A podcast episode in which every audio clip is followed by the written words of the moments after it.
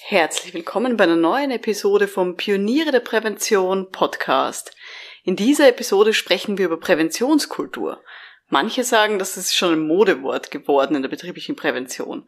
Und vor drei Wochen habe ich deswegen provokant die Frage gestellt, wird Präventionskultur überschätzt? Und in dieser Episode gibt's jetzt eure Antworten drauf. Schön, dass Sie mit dabei sind. Um in Betrieben wirklich etwas zu bewegen, braucht es mehr als Fachwissen. Pioniere der Prävention. Psychologische Impulse für Ihren Erfolg in Arbeitssicherheit und Gesundheitsmanagement. Veronika Jackel inspiriert Präventionsexpertinnen und Experten mit Empathie und Energie. Profitieren auch Sie vom Know-how der erfahrenen Arbeitspsychologin Veronika Jackel. Liebe Pioniere der Prävention, vor drei Wochen habe ich provokant die Frage gestellt, wird Präventionskultur überschätzt? Und ich habe mich auf einen Shitstorm vorbereitet und auf unterstützende Meinungen gehofft. Und daraufhin habe ich ganz viele Nachrichten bekommen von Podcast-Hörerinnen und Hörern mit deren Einschätzungen zum Thema. Über LinkedIn, über E-Mail, als Video, als Sprachnachrichten. Richtig cool. Und ich freue mich drauf, dass ich die heute präsentieren kann. Denn nur so können wir uns in der betrieblichen Prävention auch wirklich weiterentwickeln. Wenn wir uns kritisch mit Themen auseinandersetzen und die von ganz vielen Seiten beleuchten und uns mit anderen dazu austauschen. Am besten über die Landesgrenzen und über die Branchen hinweg. So machen wir das nämlich auch in der Online-Akademie Pioniere der Prävention. Ständig. Bevor wir loslegen, haben Sie diesen Podcast schon abonniert oder ist das jetzt die erste Folge, die Sie hören? Falls Sie den Podcast gerade erst entdeckt haben, abonnieren Sie ihn doch gleich in Ihrer Podcast-App, denn so bekommen Sie immer eine neue Info, wenn es eine neue Episode gibt und Sie verpassen dann keine neue Folge mehr. Einfach für mehr Inspiration in Ihrem Alltag in der betrieblichen Prävention. Und wenn Sie jetzt schon länger zuhören, vielen lieben Dank. Ich hoffe, Sie wissen, wie viel mir das bedeutet. Ja, und wie sehr ich mich auch immer über positives Feedback freue. Also, starten wir mal los mit dem Thema.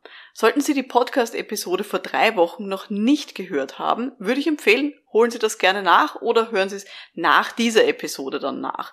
Es war die Episode Nummer 90 mit dem Titel Wird Präventionskultur überschätzt? Kleine Kurzfassung. Ich habe in dieser Episode vor eben wenigen Wochen habe ich erzählt, was ist Präventionskultur überhaupt? Warum hat jede Organisation eine Art von Präventionskultur? Welche Ausprägungen gibt's? Von Präventionskultur, also welche drei verschiedenen Modelle gibt's dazu, welche sind wissenschaftlich überprüft und wie hat ja das Denken über Präventionskultur einen Einfluss auf unsere Beratung? Der Uwe Schüttler hat die letzte Episode auch gehört dazu und hat mir dann auch auf LinkedIn geschrieben, ich zitiere, liebe Veronika Jackel, eine sehr fundierte Darstellung der Präventionskultur und gleichzeitig bietet der Podcast genügend Raum, wo sich Befürworter und eher kritisch eingestellte Personen wiederfinden können. Herzlichen Dank für diesen interessanten Podcast. Zitat Ende. Ja, sehr gerne, lieber Uwe. Ich freue mich sehr, dass dir diese Episode auch gefallen hat. Und auch beim letzten Stammtisch letzte Woche in der Akademie habe ich Lob bekommen, weil ich eben in dieser Episode auch gezeigt habe, dass die Bradley-Kurve nur ein Modell ist von ganz vielen und dass man sich damit auch kritisch auseinandersetzen kann und auch sollte. Ich freue mich wirklich, dass die Episode so gut ankam. Heute geht es um die ganzen Reaktionen und es gibt einen bunten Blumenstrauß an Ansichten rund um das Thema Präventionskultur. Weil ich habe eben dazu aufgerufen, dass Sie, liebe Hörerinnen und Hörer, mir sagen, was Sie von dem Thema halten. Also ist es in Ihrer Präventionsarbeit überhaupt relevant? Ist das für Sie nur ein Modewort ohne Fundierung, das in der Realität für Führungskräfte eh keine Rolle spielt? Oder versuchen Sie sogar bewusst Kultur in den Firmen zu verändern? Und wenn ja, wie? Ich freue mich sehr, dass sich viele Leute die Zeit genommen haben und ganz spannende Antworten eingeschickt haben. Starten wir vielleicht mal mit der Grundsatzfrage, was ist überhaupt Präventionskultur? Vor drei Wochen, eben in dieser Episode Nummer 90, habe ich ja erzählt, dass Präventionskultur ein Teil von Organisationskultur ist. Und drunter kann man dann eben auch noch zum Beispiel Sicherheitskultur sehen. Und der Ludwig Koschutnik, der ist innerbetrieblicher Safety Manager und der hat mir dazu geschrieben, ich zitiere, Kultur ist ja das gemeinsame Verhalten zu einem gewissen Thema. Hier eben zur Prävention. Und in der Sicherheit ist es wie mit der Gesundheit. So wirklich auffällig ist die Sache nur, wenn sie irgendwo wehtut. Und das sollte auch immer zum Thema gemacht werden, denn da können wir gar nicht genug tun. Zitat Ende. Und die liebe Silvia Bierska hingegen meint, dass wir den Begriff in Betrieben vielleicht gar nicht verwenden sollen. Ja, hören wir mal in ihre Nachricht rein.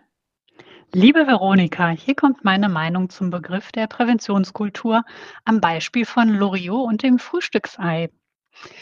Präventionskultur ist ja ein recht abstrakter und facettenreicher Begriff. Darunter verstehen wir irgendwas mit Verhalten, dann Werte, teils sind die Dinge sichtbar, teils unsichtbar, Führung, Kommunikation und ja, vieles andere gehören dazu. Das Ganze ist schlecht greifbar. Und was passiert, wenn ich jetzt in den Betrieb gehe und mit einer Geschäftsführung spreche und womöglich sage, mit ihrer Präventionskultur stimmt etwas nicht? Vermutlich wird dasselbe passieren wie bei Loriot. Wir erinnern uns, Hermann ist unzufrieden mit seinem Frühstücksei, das Bertha ihm immer nach Gefühl kocht. Und er wirft ihr vor, dass etwas mit ihren Gefühlen nicht stimmt. Es kommt, was kommen muss. Bertha fühlt sich angegriffen. Sie sieht sich nicht gewertschätzt und feuert ihrerseits los. Ich stehe den ganzen Tag in der Küche und, Küche und kümmere mich um die Kinder und den Haushalt und du sagst mir mit meinen Gefühlen, stimmt was nicht? Berthas Reaktion können wir an der Stelle ziemlich gut nachvollziehen und Gefühle sind ja auch erstmal so, wie sie sind und nicht von jetzt auf gleich zu verändern. So ist es jetzt auch mit der Präventionskultur. Damit die Geschäftsführung nicht in die Abwehrhaltung geht und sich auch das, was verändert werden sollte, gut vorstellen kann, ist es wichtig, auf betrieblicher Ebene von konkret greifbaren Themen zu sprechen. Das kann zum Beispiel die Einführung von Feedback sein. Und der Geschäftsführung geht es ja auch nicht anders als Bertha. Die Geschäftsführung hört auch gerne, dass ihre bisherigen Präventionsbemühungen gewürdigt und herausgestellt werden. Deshalb bin ich der Meinung, dass der Begriff Präventionskultur in der Kommunikation mit Präventionsfachleuten sinnvoll ist und in der Verwendung auf betrieblicher Ebene ungünstig ist, vor allem wenn ein Betrieb sich damit noch gar nicht auseinandergesetzt hat. Also die große Frage ist, sollten wir jetzt immer mehr über Präventionskultur reden, und uns zum Thema machen, oder sollten wir zumindest den Begriff gar nicht in den Mund nehmen? In der Podcast-Episode vor drei Wochen habe ich ja auch in den Raum gestellt, dass der Begriff ja sehr gehypt wird, dieser Begriff der Präventionskultur. Und die Renate Meyer meint dazu Folgendes. Hallo, ich bin Renate Meyer und ich beschäftige mich mit Präventionskultur bereits seit 2014 und die letzten drei Jahre besonders intensiv. Mir fällt schon auf im Diskurs, dass das Thema häufiger benannt wird als früher, dass es explizit als Thema angesprochen wird. Ich glaube aber gleichzeitig, dass wir uns im Prinzip immer schon mit dem Thema beschäftigt haben, wenn wir wissen wollten, äh, was wir denn noch alles tun können, um weiter Unfälle und Berufskrankheiten zu reduzieren. So haben wir uns immer schon mit dem Thema Kommunikation, mit dem Thema Führung, mit anderen Themen, die Präventionskultur typisch sind, wie zum Beispiel eine Lern- und Fehlerkultur, damit haben wir uns eigentlich immer schon beschäftigt. Ich finde auch, dass es dem Thema nicht schadet, dass man da jetzt sozusagen den Scheinwerfer drauf richtet, denn dadurch wird es bewusster reflektiert und kann noch bewusster gestaltet werden. Also die Renate sieht nur Vorteile, wenn Präventionskultur aktuell ein wichtiges Thema ist und wir uns mehr damit befassen. Der Schweizer Kollege Andreas Meyer, beiden sind nicht verwandt, stellt mir dazu auch eine spannende Gegenfrage. Hören wir da mal rein. Danke, Veronika, für diese interessante Frage. Gegenfrage. Gibt es eine Nicht-Präventionskultur? Aus meiner Sicht Prävention und Kultur muss sich trennen, in Prävention und Kultur, mit, dem, mit der Quintessenz, dass es das Gleiche gibt. Habe ich eine Nicht-Prävention, also mache ich nichts, wie es in Forschung und Gesetzen und Grundlagen vorgeschrieben ist, gibt es wahrscheinlich die risikobasierte Annahme, dass es mehr Unfälle und Krankheitsfälle gibt. Mache ich eine entsprechende Prävention im Sinne der Gesetzgebung und all unserer psychologischen Kollegen und Kolleginnen, dann gibt es vermutlich einen Effekt im Sinn, dass es funktionieren könnte. Also ein bisschen die, die Geschichte, die du ansprichst, was halten Sie von Präventionskultur, ist für mich eine Zeitgeistfrage. Und der Zeitgeist ist mehr Schein als Sein. Also wenn ich mich mit dem entsprechend schmücke, dass ich es mache und schlussendlich jemand aus unserem Business in die Unternehmung oder sprich in den Betrieb kommt und nach ein paar Sekunden äh, feststellt, hier ist keine Prävention, weder eine, eine, eine Kommunikationskultur noch irgend sonst eine ethische auf Augenhöhe sprechen, dann ist das wahrscheinlich dieser Hype, den wir besprochen haben. Ja, da bin ich ganz mit dabei. Wenn das Wort Präventionskultur nur ein Hype in einer Organisation ist und die sich nur am Papier damit schmücken, aber im Arbeitsalltag nicht danach gehandelt wird, dann ist das mehr als fragwürdig und ganz schlecht für die Glaubwürdigkeit. Um das Thema Kultur noch von einer anderen Seite zu beleuchten, habe ich auch mit Professor Christoph Bördlein geredet und ihn gebeten, seine Sicht uns mitzugeben, weil er ist ja für Behavior-Based Safety bekannt, also für verhaltensbasierte Arbeitssicherheit. Und so Verhaltenswissenschaftlerinnen sagt man ja eher nach, dass sie mit Kultur nicht so viel anfangen können. Also, lieber Professor Bördlein, was meinen Sie zu dem Begriff der Präventionskultur? Ja, Präventionskultur, das ist wieder mal so ein Modebegriff, könnte man sagen. Wobei ich gestehen muss, dass ich den Begriff der Kultur in letzter Zeit auch öfters verwende, obwohl man ja immer so den BBS-Leuten, den bösen Behavioristen nachsagt, äh, die können mit sowas wie Kultur gar nichts anfangen. Wenn ich aber Kultur auffasse als das, was äh, Leute tun, äh, denken, fühlen und so weiter, also weiter Verhaltensbegriffe wir haben, äh, dann äh, kann ich damit sehr wohl was anfangen. Denn BBS ist dann aus meiner Sicht eigentlich nur ein Instrument, um die Sicherheitskultur zu verändern. Und BBS ist ja sowieso von vornherein ein Präventionsinstrument. Das heißt, wir setzen es ja nicht ein, um irgendwas zu reparieren, was nicht in Ordnung ist, sondern um zu verhindern, dass zum Beispiel Unfälle oder Gesundheitsschäden bei Beschäftigten entstehen. Ja, vielen Dank für diese Wortmeldung. Sehr spannend, wie ich finde. Also auch Professor Bördlein meint, dass wir Kultur runterbrechen sollten auf wirklich konkrete Verhaltensweisen. Und auch die Renate Meyer hat ja vorhin gemeint, dass man bei Präventionskultur eben auch an Kommunikation, Führung, Lern- und Fehlerkultur denken sollte. Das führt uns jetzt gleich zur nächsten großen Frage, nämlich, woran bemerkt man denn Präventionskultur? Und die Louis Holzleg, die ist Medizinerin und auch Erste-Hilfe-Trainerin und die hat Folgendes dazu auf LinkedIn geschrieben. Ich zitiere. Sagen wir mal so, es sollte Präventionskultur geben. Zum einen, um Unfälle zu verhindern, und das ist bei konsequenter Durchführung sehr gut messbar, Unfallstatistiken, Near Misses dokumentieren etc. In Hochrisikoarbeitsplätzen wird das schon lange gemacht. In Niedrigrisikoarbeitsplätzen wird es sträflich vernachlässigt. Was die Präventionskultur gesundheitsbezogen betrifft, verlangt das mehr, als nur ein paar Workshops anzubieten. Die Einstellung im Team und in der Führung ist ausschlaggebend. Auch wenn Erfolge nicht so schnell und einfach messbar sind wie Unfälle, so reflektieren steigende Loyalität, sinkender Krankenstand, sinkender Mitarbeiterwechsel das Wohlbefinden von Mitarbeitern in einer Kultur der Anerkennung, des Respektierens der Bedürfnisse von Mitarbeitern und der ernst gemeinten Gesundheitsförderung. Zitat Ende.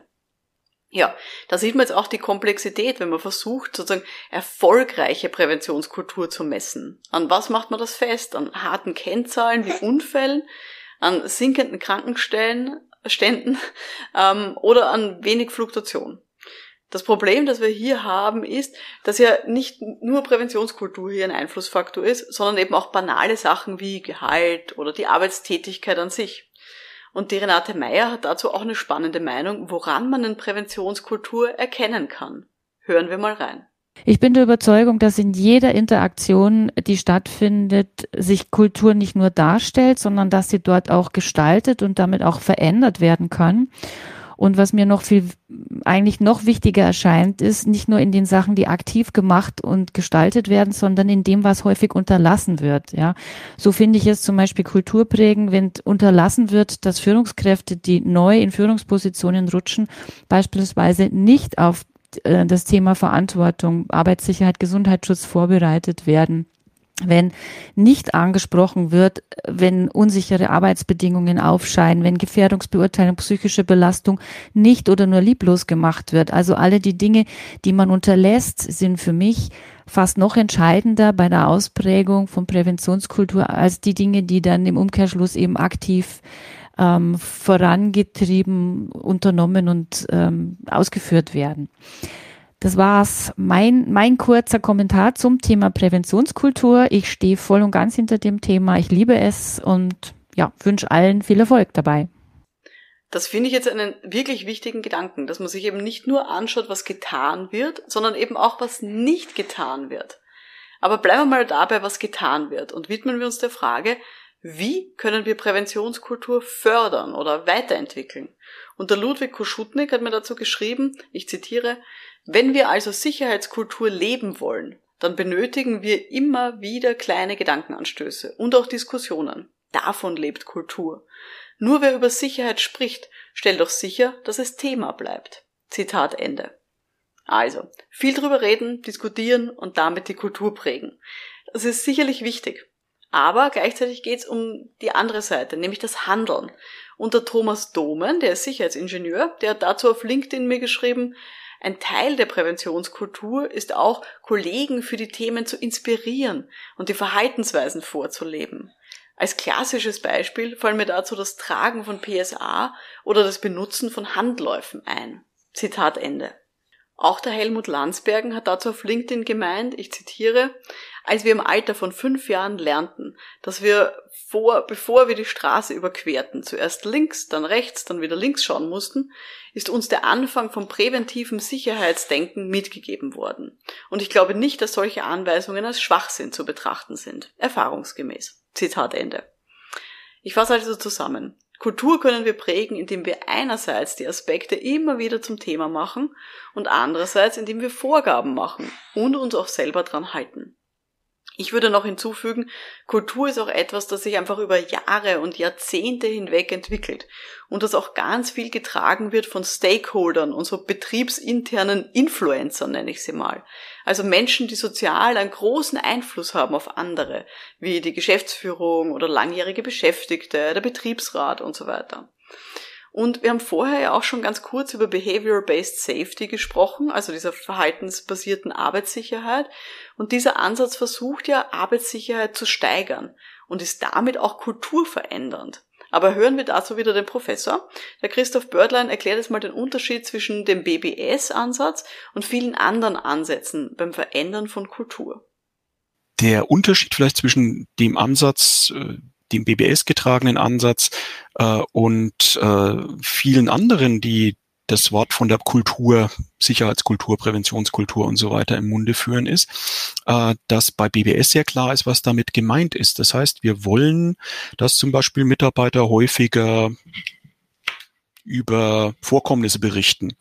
Ähm, und äh, wenn wir das dann definieren als ein Verhalten, können wir nachschauen, was wären denn Möglichkeiten, um das zu fördern und äh, wie kann man es Menschen leichter machen, äh, Berichte abzugeben über Vorkommnisse und wie kann man sicherstellen, dass sie auch etwas davon haben, dass sie merken, sie sind wirksam mit diesen, diesen, diesen Meldungen.